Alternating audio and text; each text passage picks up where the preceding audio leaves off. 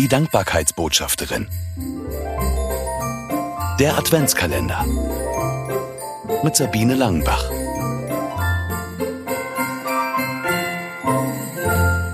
Aha-Moment. Was soll das bedeuten? Es taget ja schon. Das alte Weihnachtslied aus Schlesien ist mir seit der Kindheit vertraut. Was es mit dem Es taget ja schon auf sich hat, habe ich lange nicht verstanden. Erst vor ein paar Jahren fiel dann der Groschen beim Lesen von Bibelversen, die ich fast auswendig kann, der Weihnachtsgeschichte. An der Stelle, als der Engel zu den Hirten kommt und von einem hellen Licht umstrahlt wird, da ging mir buchstäblich ein Licht auf. Taghell, mitten in der Nacht.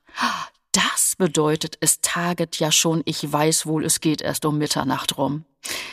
Ja, eigentlich ziemlich peinlich für eine Journalistin, wenn sie so etwas Einfaches jahrzehntelang immer wieder hört und trotzdem nicht kapiert. Aber ich stehe dazu, denn ich bin mir ziemlich sicher, dass ich nicht die Einzige bin, die vertraute Worte immer wieder und wieder hört, sie aber letztlich nicht versteht.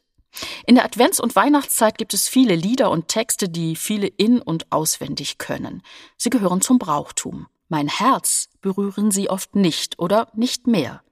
Die Weihnachtsgeschichte ist ein gutes Beispiel dafür. So oft habe ich sie schon in Gottesdiensten und Krippenspielen gehört. Schnell denke ich, kenne ich alles, nächster Programmpunkt. Wie wäre es, wenn ich dieses Mal mit einer Erwartungshaltung hinhöre, dass es tatsächlich etwas Neues zu entdecken gibt? Was soll das bedeuten? Diese Frage könnte ein passender Einstieg dafür sein. Mehr Adventskalendergeschichten von Sabine Langenbach gibt es im aktuellen Buch 24 Mal hinhören im Advent.